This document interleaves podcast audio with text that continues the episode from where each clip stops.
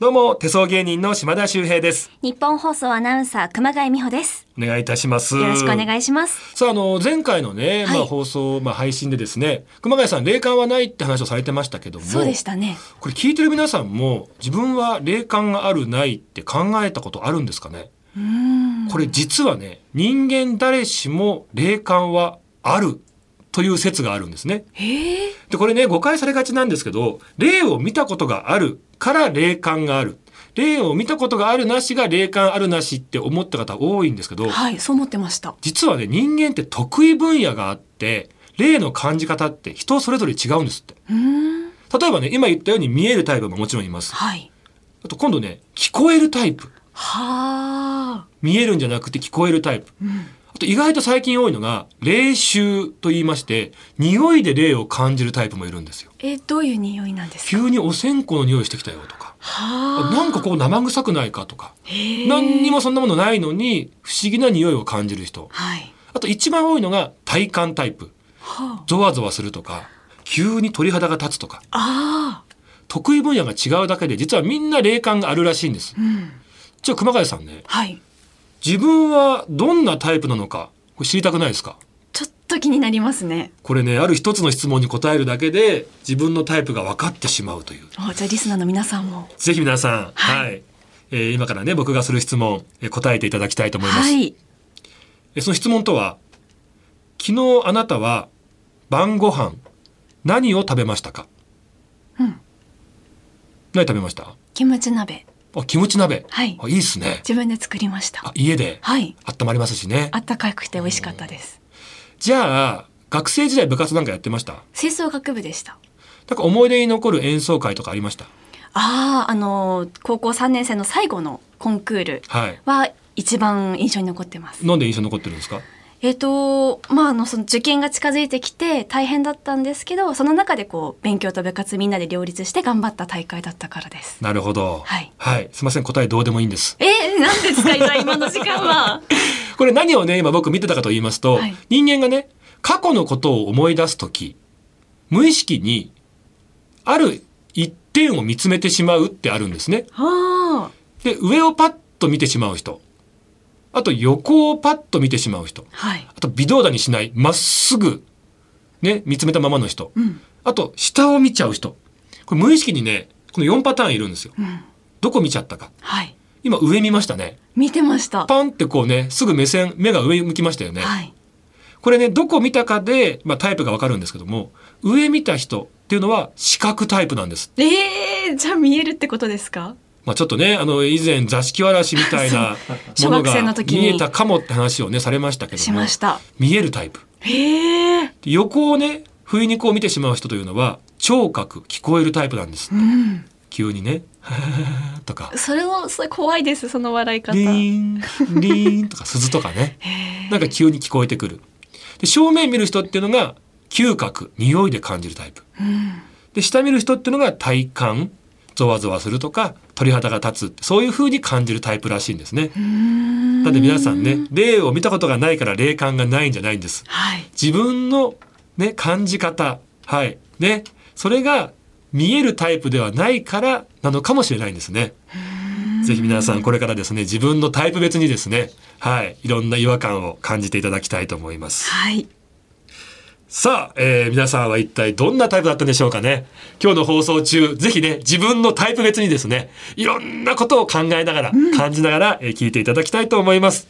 それではタイトルコールいってみましょう。映画樹海村プレゼンツ、樹海通信。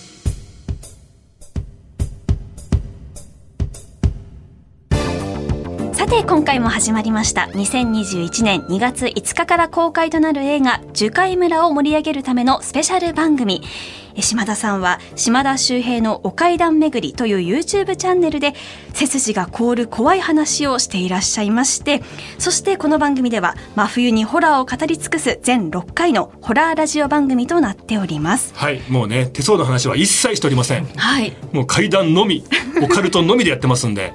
島田さんちなみに昨日の夜食べたものは？えっとね、あ、下見ましたね。下見きましたよ体感タイプ。ああじゃあゾワゾワってきたりするんですか？あの、結構ありますね。へえだから今日もここ入った瞬間なんかゾワゾワするな。あれ？なんかあれ？なんか胸騒ぎがって思ったらやめてくださいよ。あの僕が若い頃からずっとお世話になってて ある意味一番恐怖を感じてる方がなんとこの番組の担当ディレクターだったっていうね。ああ Y ディレクターですね。もう米田っていいんじゃないですか。そうですね米田はいディレクターです、もうあの方はね若い頃とんがってまして、へえで僕がねあの、まあ、以前号泣というね最近また再結成したんですけども。M1 にも。あはい今年出させていた、まあ去年ね出させていただきましたけども、あのその号泣という漫才コンビで日本放送アッコのいい加減に1000回。はい。中継をねやらせていただいてたんですよ。なるほど。その時なんかにもねずっとお世話になってた、うん。まさにこう若手時代初めてメディアの仕事をさせていただいた時にいろいろ教えていただいたディレクターさんなんで。すごい熱がこもってましたね。だからもうあっち見れないですよ。じゃあちょっとこう緊張しながらやってますか今番い組は。やーいい緊張感ありますね。はい。でもね、あの番組もね、やっぱりアッコさんね、まあ本当にもう優しい方ですけども、うん。やっぱりまあ厳しい部分は厳しいってこともあって、はい。あの番組でね、すごく忘れられないエピソードがあって、うん。ある意味ね、怪談話なんですけど、はい。中継でね、笑いの街角っていうコーナーだったんですよ。うん。で、僕らとかね、お笑い芸人が、その時々都内の、まあ、話題のスポットに行って中継するっていうコーナー、はい。10分ぐらいのコーナーありがたいですよね。うん。持たせていただいてて。お台場に行ったり浅草に行ったり銀座に行ったり「でアッコさん今日僕ら銀座来てます」とかね、ん。やってたんですけどもその週ね浅草だったんですよ。はい。でいろいろこう中継やって一般の方も出ていただいて、まあ、楽しく終わったんですね。で最後その生中継の最後になんかノリで僕がね「じゃあアッコさん今日僕ねあの浅草来てますんで帰りに芋ようかん買って帰ります」うんうん。でアッコさんもスタジオで「はい。はいはい楽しみにしてるね」以上号泣でした。で無事に終わったんですよ。はい。で終わった後スタジオ戻ってきていつもねあのお疲れ様でしたって挨拶をさせていただくんですけども、はい。いつものようにコンコン失礼します。お疲れ様でしたって言ったら、いつもはね、うん。あ、お疲れ、あ優しく迎え入れてくれる。ご苦労さんっていうね、うん。優しいアッコさん雰囲気違うんですよ。えあれ？まさにこうゾワゾワするんですよ。なんかこう背筋が凍るような、なんか変な空気感じたんですよ。体感タイプさすがあれ？と思って。はいたらアッコさんがおもむろに低い声で、おい島田、芋羊羹はどうしたんや？あれ？え買っていかな？いこれね生放送のノリで悪いんですけどもねはあなんか勢いで言っちゃってもうねバーンって抜けてて、はい買ってってなかったんですよ。あらあーやばいでもね 嘘つくわけいかないから「すいませんちょっとこううっかりしてまして忘れてしまいました」謝ったら、んアッコさんが「は?」って顔された後おもむろに自分の台本にね鉛筆で僕の名前「島田かける2」って書いたんですよ。え？数字の2。何の2ですか？もう意味がわからないでしょ。なんだなんだと思って、はい家に帰って落ち着いて考えて分かったんですよ。島田かけるに。あれ僕の命があと2期になったと。ですよ全然本当ですか？昔ねマリオかける2とかあれまあありますツインねビーかける2とかありましたけども、はい。島田かける2 いやちょっと怪談話のトーンでその話さないでくださいよ。あっこさんの話を。何が怖いって今自分の命があと何期か分かってないって 一番怖かったのがこの話をね出川哲朗さんに話したんですよ。うん。えー、マジで？俺この前出川かけるゼロって書かれたんだけど何なんですかその数字は。今僕らが見てる出川さんは最後の出川さんかもしれない。後がない状態っていう。えー、そんな。まああのあっこさんの怪談話はさておき。アッコさんのパートナーのはい。柿花忠さんの階段もいっぱいありますけど、まあそれはまたにしましょうか。そうです後ほど、まあ、これ熊谷さんいつもねお世話になってますもんね。あ一緒に番組もやってますので、ええ柿花さんの話はまたあのはい別のところでお願そうですね。いします。若い頃のキャバクラでの柿原さんの話はまた今度しましょうかね。まあそれも気になりますが、この後は島田さんの本物の怖い話を披露していただきます。はい、お願いいたします。映画樹海村プレゼンツ樹海通信。さてここからは前回に引き続き島田さんの怪談話を披露していただきたいと思いますわ。かりました。はい、ではスタッフさんお願いいたします。えースタジオの照明が前回と同じように落ちました。まあ雰囲気大事ですからね。はい、今僕らはね暗い中ではいそうなんです。話をね、えーこれからさせていただくわけですけども、はい、これはね、あのー去年もう最近の話なんですけども去年の夏前あたりに、まあ、体験した話なんですよ。はい。ちょっと自分自身非常に怖いなと思ってていまだにこれ現在進行形で続いてるのでねうんちょっとこう、うん、ちょっと自分自身でも話すのも嫌な話なんですけども、うんあの僕ねあの YouTube チャンネル島田秀平の怪談巡りっていうね怪談話をねたくさんこう話すチャンネルやらせていただいてるんですけども、やっぱり去年ってねあのーまあコロナ禍の状況でなかなかこうステイホームうん。スタジオに行って撮影できなかったんですよ。でその時にじゃあどうしようかなじゃあ家で撮影しよう、まあ、階段だからね話せばいいやと思ったんですけど家にやっぱねあの奥さんもいるし子供もいるし犬も飼ってるしなんか話しづらいじゃないですか。そうですね。やっぱ子供の前でね怪談話とかしたくないんですよやっぱ僕も人間ですから。でどうしようかなってこうね苦肉の策であじゃあ深夜1階マンションの1階にね自分の車止まってる駐車場があるんで車の中で撮影しようはもう普通に三脚でね iPhone 立てて撮影しようってことでそれでまあしばらくアップしてたんですね。でこんな状態で撮影してて大丈夫かななんて思ってたら意外とコメント欄の方に「いや逆に雰囲気あっていいですよ」とか。密室なんで声も聞こえやすいですよまあそういう意見いただいたんであありがたいよかったなと思ってやってたんですねただね何日かした後ぐらいにコメント欄に「とか下尾さん後ろの席に誰か座ってません?」とか「なんか影通ってません?」とか。こう書かれ始めたんですよ。でまたまた怖がらせようとしてなんて思ってたんですね。でも実際に怖い話をしてると霊が集まってくるっていうけども夜な夜な自分の車の中で撮影してたから本当車自体になんか霊が集まってきちゃったのかな？大丈夫かな？ってちょっと不安だったんですよ。でそんな時にあるコメントが届いたんですね何かっていうと島田さん車の中すごくいい雰囲気ですただねどうせ車だったらいつかこの状況が明けた時にその車で心霊スポットに実際に行ってそこから撮影してくださいようん。なんか映るかもしれないしっていうすごいこと書くなってめちゃめちゃド S だなと思ったんまあね。はい。なんだよ怖いなと思ったけどでも確かに面白そうだなと思ったんですよね。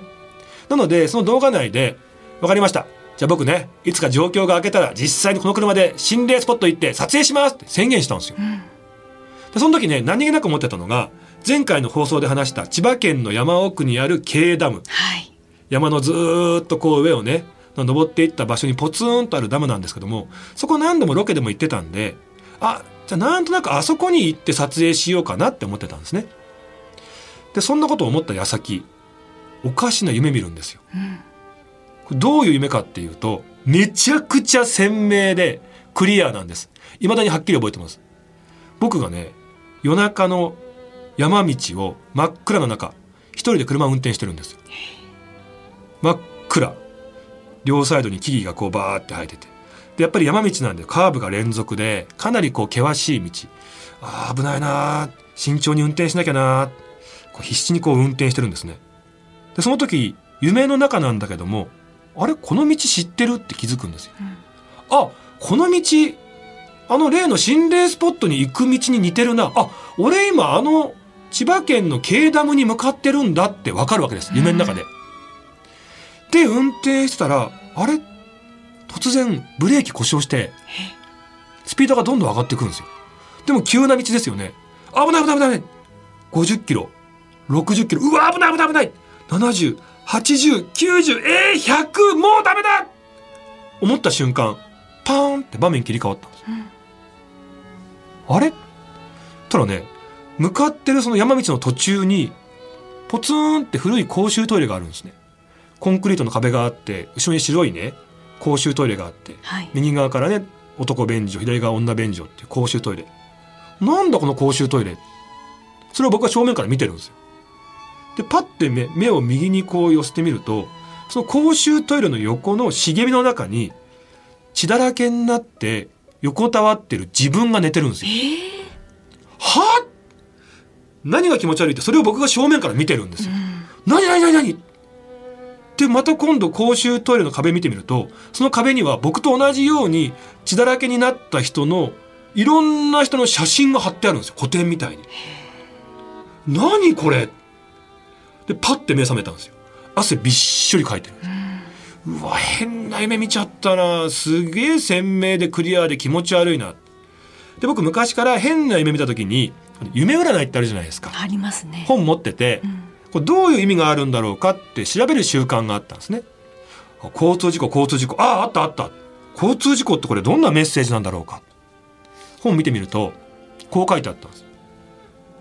不鮮明でぼやけたような映像で見た交通事故の夢は実生活の中で大事な決断が迫ってる。うんだから心の準備をしておきましょう。そういう夢なんですよ。あそうなんだ。なんか近々大事な決断が迫ってるのかな。と思ってたらですねその後ただしその夢がとても鮮明でクリアだった場合には全く意味が異なるって書いてあったんです。あ俺これだ。え何何？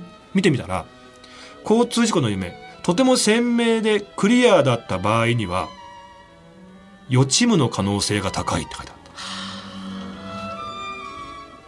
たえーもう実際にそこに向かおうと思った矢先にそんな夢見てるんですよ。うんじゃあ僕はここに本当に向かったら夢のように途中で事故に遭って亡くなって死んでしまうんじゃないか。でこれをですねあのシークエンス早友くんというね霊が見える芸人さんがいるんですけども話を聞いたら絶対に言っちゃダメです。島田さん行ったら死にます。えなんで？だって島田さん途中ね自分のね血だらけになったね体をね正面から見てたって言いますよね。魂抜けてるんです。もう死んでるんですよ。え？で横に貼ってあったいろんな血だらけのね死体それ同じようにそこで事故に遭って亡くなった方たちですよ絶対に言っちゃダメですまあ言われてるんですけども。やっぱりね YouTube のね再生回数稼ぎたいんでね。いやちょっと。行った方がいいのかな、いやいやいや行かないでく行かないでください。まあ、非常に悩んでるんですけいどやいやいやいやちょっと。ちょいや行かないで行かないでくださいね。そんなまっすぐな目でこっちを見ないでくださいよ。いやいやちょっと島田さん行くか行かないかは熊谷さん次第です行かない。めちゃくちゃ気持ち悪くてでもねこの前一番怖かったのがこの話をした時にねあの狼少年という芸人さんがいて、うんコンビなんですけどもその片岡さんっていう方が芸人やりながら探偵さんやってるんですよ。はい。結構そういう話すると実際どうなんだって足運んで調べたいって方なんですよ。うん。えじゃあ俺島田さん行けないんだったら俺がそのダムの近くに行ってトイレが本当あるのかどうか確認しますよ。写真撮ってくるんで、そのトイレ覚えてますよね、夢で。見てください。このトイレが実際あったら怖いですよね。ってうん。あ、分かった。じゃあお願いします。って言って、つい先日、行って、写真送ってくれたんですよ。ただね、そのね、送っていただいた写真がね、あのーもう本当にね、びっくりしちゃったんですけども、今島田さんがスマートフォンを取り出しましてはい。その写真を今探していらっしゃいますね。島田さん行ってきましたって言って、はい。こんなトイレありましたけども、このトイレじゃないですよねって言った写真が、うん。これ。ええなんというかもう暗い雰囲気の中でポツンとあるトイレ。で、僕さっき言いましたよね。コンクリートの壁があって、はい向こう側に白い小さなトイレがポツンってあるんだ。全くその通りのトイレだったんですよ、これ。そのまんまじゃないですか。ええなんでそんなことが起きるんだろう。このトイレの存在僕知らないですからね。はい。ここに行ってないし。なのに、夢の中で実際にあるトイレを見てたってことは、これ本当予知夢になっちゃうんじゃないのかな。本当ですね。いやしかも死んでる自分を見るってどういう気持ちですか？何その質問。だって死んでるんですよ。島田さんは。その時はね自分が死んでるとかって分かってないからあそれなんでえなんで自分がいるんだろう？えなんで血だらけなんだろう？ってもうただただハテナマークでいっぱいパニックっていう感じだったいやもう絶対行かないでください。まあでもこのね番組やっぱりね樹海村、はい。ね映画盛り上げていきたいので、うん。どうしますか？えどうしますかって何ですか？僕の助手席空いてますんで熊谷さんに乗っていただいて 二人でまあそのトイレを探すツアーとか行ってみますえー、でもまあ島田さんの再生回数も大事ですからね。いやいやあのどうしよう。樹海村が大事です映画樹海村が一番大事です樹海村も大事ですねはいそっかまあ検討します。絶対行かないよね。はい。というわけで、この後はまた前回に引き続き、ホタテーズの川口さんにもご登場いただきたいと思います。はい。映画樹海村プレゼンツ樹海通信。改めまして手相芸人の島田秀平です。日本放送アナウンサー熊谷美穂です。さて、島田さんの怪談話の後は、この方がスタジオに来てくださいました。どうも、えー、ホタテーズの川口です。お願いします。えーよろしくお願いします心霊大好き芸人ってことで、はい前回に引き続き登場ですけども、まあ前回手応えがあったっていうね。あれ？そうでしたっけ？あの、手応えで言うと、尻すぼみ。はい。自分の中の、はい。あでしたっけ？はい。まあただ、はい、今日は絶対爪痕残して、島田さんにハマりに、あの爪痕残そうって力んでる若手芸人が一番怖いんですよね。いや、楽しみにしてます。よろしくお願いします。そういう場合目がいっちゃっててね もう流れとか関係なく自分のエピソードぶち込んでやろうみたいな一番怖いんですよまあね、もともとあの、ホタテーズの川口さんは島田さんの事務所の後輩でも、ともともうねあ、あの、今も、はい。今もですよ。あ今もいまししたっけ、今も、あの、ギリギリいます。はい。ちゃんと、今、そうです。今も後輩ですね。はい、今も後輩です。はい。で、あの、心霊、オカルトが大好きで、そして、えーホタテーズの怪談クラブという YouTube チャンネルもあるということで。はい。あの、心霊スポットの動画とか、えー怖い話の動画を上げさせてもらって、うん。はい。いっぱい、まあ、再生回数で言うと、まあ、全然島田さんに及ばないんですけど、えーでもホタテ自身はもうねすごい面白い漫才師の二人なんですけども、はい。でもそういった一面もあって、もうね心霊スポット足運んだりとか、ね怖い話も何本ぐらい持ってるんだっけ？えっと、まあ、何本、100はないですけど、写真も合わせたら、えー、90、100いかないぐらいですね。すごくないですか、もうどんどん出てきますね。そしたら。はいその怪談話ははい作ったんですか、えー、これ、え、作った？あのね川口本当にこれ熊谷さんが実は一番怖い説あって はい。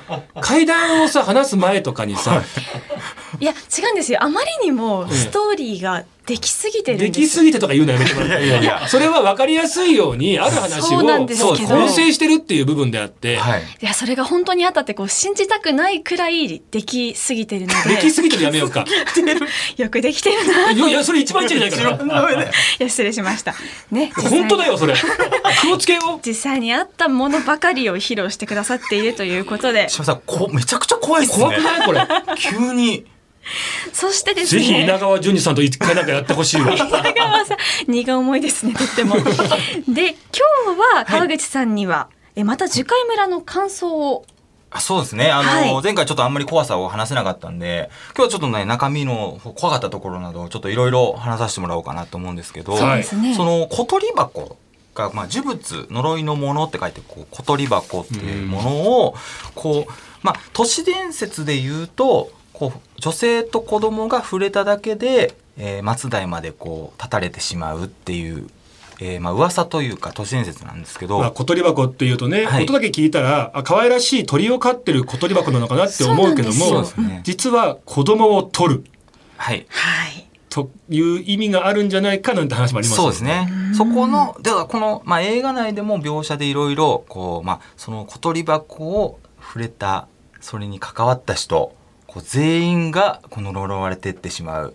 まあ、どこまでこう連鎖があってるところをね、ちょっとマジで見てほしいんですけど。だって小鳥箱ってもう伝説のネット会談で、はい。ね小鳥箱って言っちゃいけないとかそうですね。検索しちゃいけないとか、ねそういったはい。本当にタブー中のタブーの話なわけですよ。この映画の中だけの設定ではないんですね。ないです。へえ。あのなんでしょう。もう怪談好きのね方の間だと、小鳥箱の話するっていうと「いややめなきなよ」「シャレになんないよ」へえ。ただ島田さん、最近、小鳥箱、これ、まあ、都市伝説じゃないですか。はい。本当に実在するっていう話を伺ったんですよ。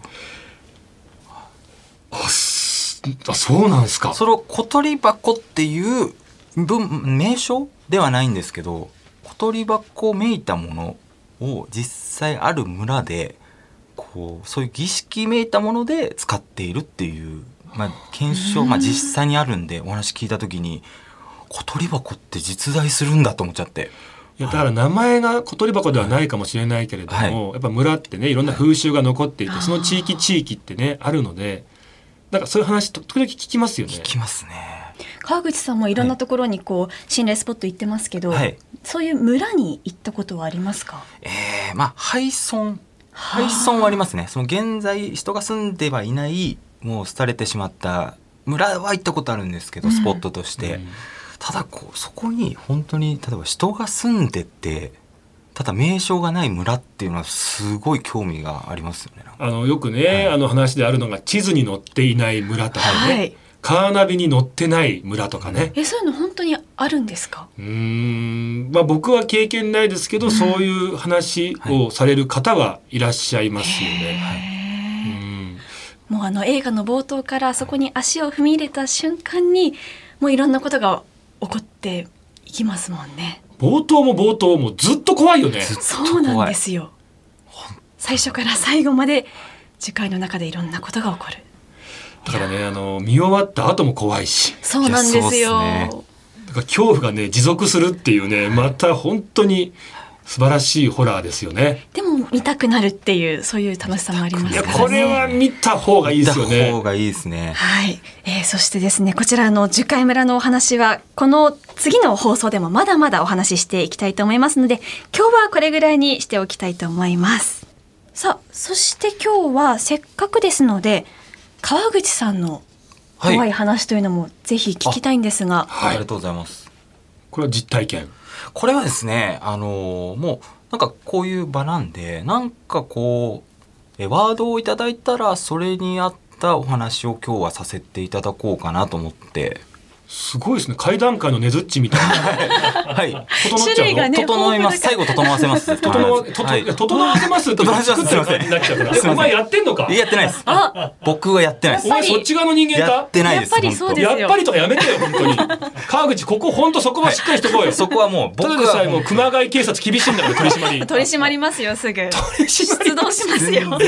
だから本当やってないから、はい。そうですよねええ覚悟しないでよ。はい、ストックはまああるのあ、で、はい100本ありますから、なんて言って。そうですよねまあなんか言っていただいたらそれに合ったお話をこうあの今日お届けしようかなと思って。えー、なんでもいいんですか、おんでもはい。熊谷さん何かこうキーワードとかって。じゃあ今ちょうど寒い時期ですので冬っていうのをテーマに冬わかりました。お願いしてもいいですか？えーはいじゃあ冬で行かせていただきます。お願いします、えーこれはですねあの僕の芸人始めたての時に、えー仲が良かった後輩今はもう芸人やってないんですけど、はい。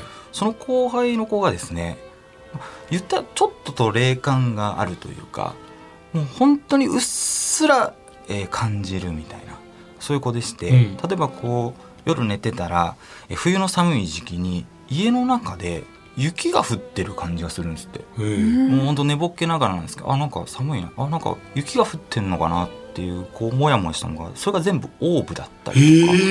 はい、オーブわかります？分かってないのにへえって言ってたんですか今？いや島田さんに釣られました オーブって何ですか？あのなんか霊体の、まあ、光ちっちゃい光みたいなあの写真撮った時に何かこう白い発光体みたいなのが映ることがあるじゃないですか。あーはいあれが一応こう霊体と言われていて、へー白いと大丈夫なんだけど赤いと怒ってるとかなんかそういう説もあったりするものなんですよ。へーそういうのがこう肉眼で見えてしまう子なんですねその子が。なかなか肉眼って聞かないですね。聞かないですよね相当見えちゃってるんですね。はい、でその子がですね、まあ、仲良かったんでその後輩の子と、まあ、友達数人とある心霊スポット行ったんですよ。でスポットに行って、えー帰ってきてから、まあ、心霊スポットで何も起こらなくて、うん写真も動画も撮れなくて、えで家に帰ってきてから、えーその後輩の家の中からシーッって音が聞こえるんですよ。え何？何最初あのガス漏れの音なのか確かに確かに。で家中くまなく探して、まあ、ガス化もちゃんと検査した。ら何も起こってなくて。うん。でもずーっとその日からプシーッと音が聞こえるんですええ。これなんだろう？みたいなで僕その間にも「まあ川口さんちょっとあの日心霊スポット行ってから絶対何か連れて帰っちゃいましたよ」みたいな。なんかそのガス漏れの音がめちゃくちゃするんですよって言われて、あまりにも続くようだったらお払い行った方がいいよとは言ったんですけど僕は払えないんで、はい。でもずーっと聞こえてて、まあ、もし何かあったら連絡してって言ってまたそっから1週間してもずっとプシューって音がずっと聞こえるらしいんですよ、うん。でもその子もちょっと嫌だなと思って大家さん呼んでえ大家さんまあ60歳ぐらいのおばあさんの方なんですけど立ち会いのもとここう家の周りとかもガス漏れしてないか、うん。もうずーっと周りもずっと一緒に行ってもらって見回ったけど何も起こってなかったんですよ。はい。ガス管も壊れてもないしみたいなでこれどうしようかな。でもう一回連絡もらった時にあじゃあそういう知り合い僕その時その知り合いの霊媒師だったり霊感持ってる方とかいなかったんで、うん。なんか知り合い探してちょっとお祓いできる方とか最悪あお寺とか行ってお祓いしてもらった方がいいよっつったらもうくまなくいろんな人に連絡したら一人だけあのそういうのが見れる方がいるって。言ってはで紹介していただいて後輩の子が相談しに行ったんですね。そしたらあのそのこれからその方に会うっていうタイミングでその後輩の子彼女いたんですけど、ん。彼女がもう変な心霊スポット行くからだよみたいな。だからそんなお祓いとかしなきゃいけなくなるんじゃんみたいな。すごい喧嘩になって、うん。でもうなんかこれから今後一切そういう心霊スポット行くんだったら別れるよみたいなぐらいの大喧嘩しちゃったらしいんですよ、はいはいはい。でも自分的にはそのガス漏れのことで頭がいっぱいで、うん。もう彼女なんかほっといてもうお祓いの話をこうしに行ったんですよ。相談しに行って。で開口一番に家の中からガス漏れの音がするんですよ。プシュッと音がずっとするんです。もしかしたら心霊スポットから何かこう連れて帰ってきちゃったんですかねみたいな。で相談したらその方が「ああまあ心霊スポットではないね」みたいな。へえそう、まあ、心霊スポットに、まあ、行ったのは良くないけど心霊スポットから連れて帰ってきてるものじゃないようんそれは今あなたの後ろについてるのはあのあなたの彼女の生き量だと。ええこうプシューっていう音っていうのは彼女がその方に相談させないようにシーってこう指を何も言わないようにシーって言ってるのがその後輩の子にはガス漏れの音に聞こえてたらしいんです。ずっとシー誰にも相談しちゃダメだよ。シーっていうこう払わせないように。合わせないように。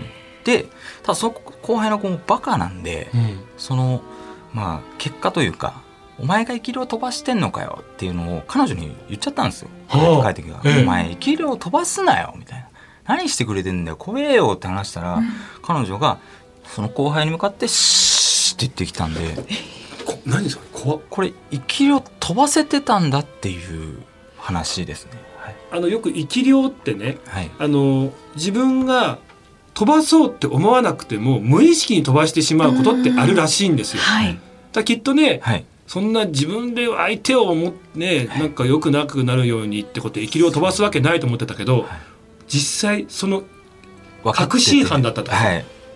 これなかなかあんまあんま聞いたことないなっていう話なんですけど生き量を自分で操作して飛ばせてたっていう冬どこ行ったんだよ。